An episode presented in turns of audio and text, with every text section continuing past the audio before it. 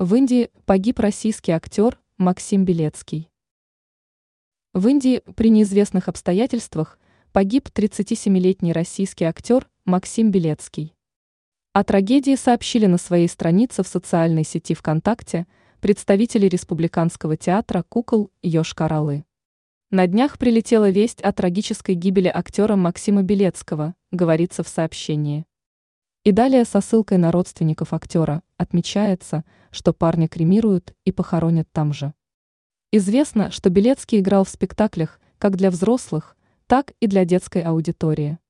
Стоит отметить, что на прошлой неделе полиция индийского штата Химачал-Прадеш сообщила о найденных телах двух погибших россиян. По данным правоохранителей, погибли 37-летний мужчина и 21-летняя девушка.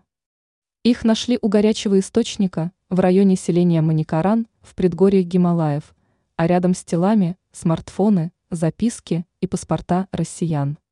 Полицейские говорят, что согласно предварительным данным, смерть не носит насильственного характера.